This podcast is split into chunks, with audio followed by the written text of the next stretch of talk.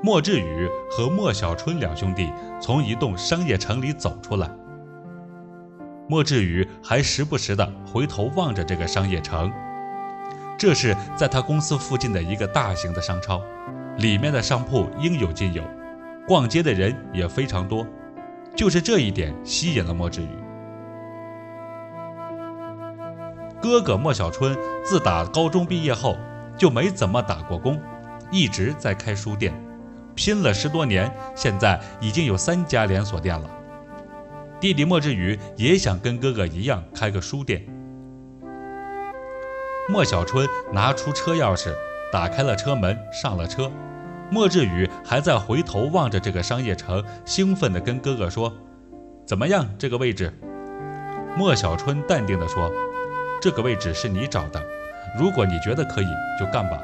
反正以后这个书店也是你自己打理。”莫志宇上了车，系好安全带，看着哥哥说：“别这样嘛，哥，帮我参谋参谋。”莫小春启动了车子，说道：“这两年，你每天下班和周末都在我的店里帮忙，该学的你都学会了。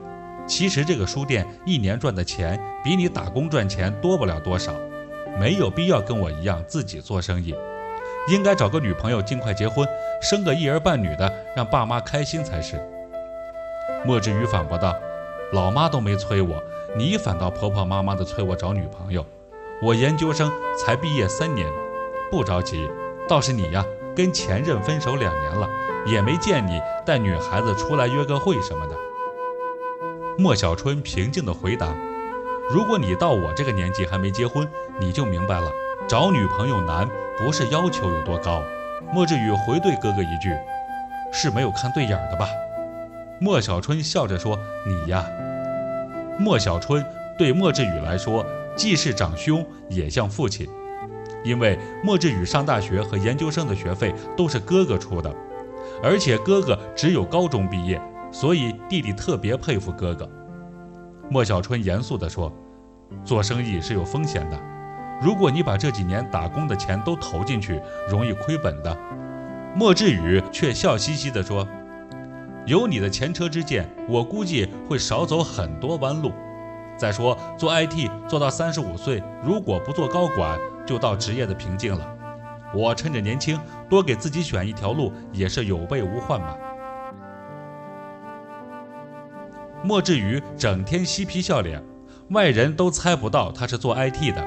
初次见面的人都觉得他一定是一个做销售的人才。莫小春说道：“你小子可以呀，工作两年，成熟了不少啊。”这个新书店开起来，你先别辞职，多请两个店员，我先帮你管理着。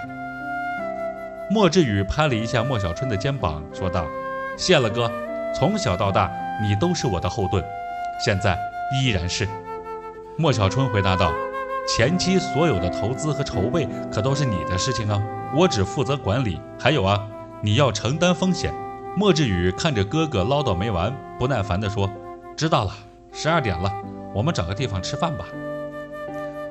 莫小春看了一下手表，回答道：“好吧，那就去附近的地平线餐吧吧。”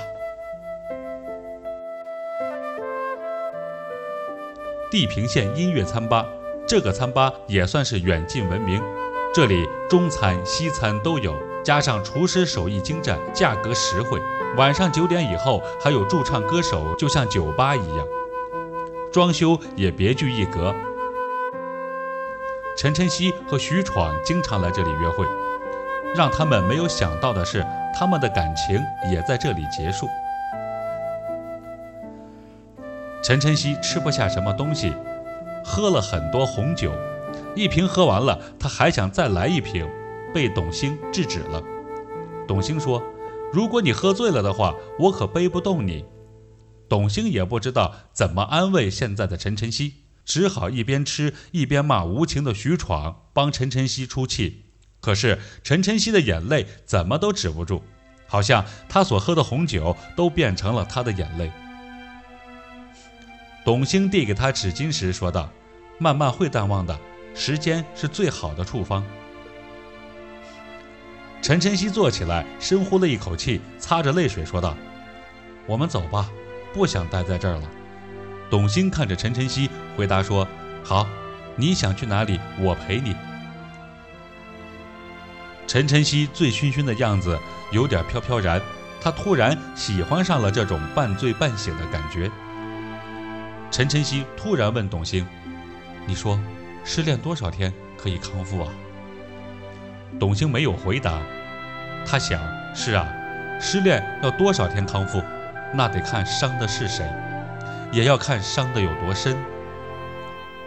两个人起身走了，董卿挽着陈晨曦的手臂，心想要不要陪他去逛街？因为女人花钱买东西时会忘记痛苦，或者带他去唱歌。突然，他又想到唱歌有可能让陈晨曦会哭得更加厉害，也许送陈晨曦回家是现在最好的选择。服务员帮忙推开门，热情地说：“欢迎下次光临。”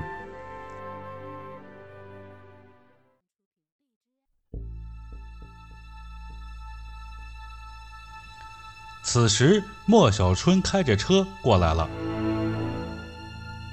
看到地方了，莫志宇说道：“啊，终于到了，我都快饿死了。”这时候，有个小孩子跑了出来，莫志宇慌忙提醒莫小春。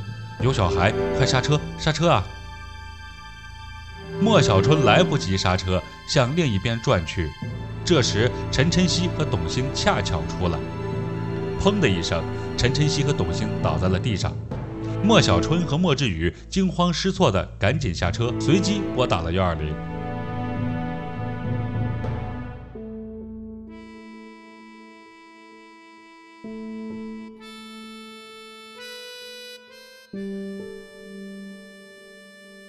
陈晨曦和董卿被抬进救护车，莫小春和莫志宇也一起跟过去了。此时，陈晨曦已经晕了过去，董卿除了左腿不能动，人还是清醒的。从他脸上可以看出他的疼痛。他望着救护车的车顶，又望了望莫志宇。莫志宇不敢看董卿，因为他现在脑海里一片混乱。出了这样的事情，不知道会不会影响他开书店的计划。董卿看着车顶，心里想：怎么撞的不是徐闯，反而是陈晨曦和他呢？经过诊断，陈晨曦右腿骨折，头部伤口缝了五针，他要住院两个星期。董卿左腿骨折，住院一个星期。手术结束后，陈晨曦和董卿住进同一个病房，她们真算是同甘共苦的姐妹了。同事六年，她们办公桌挨着。现在住院，床也挨着。同时呢，他俩还得跟同一个领导请假，就是电视剧也没这么写的。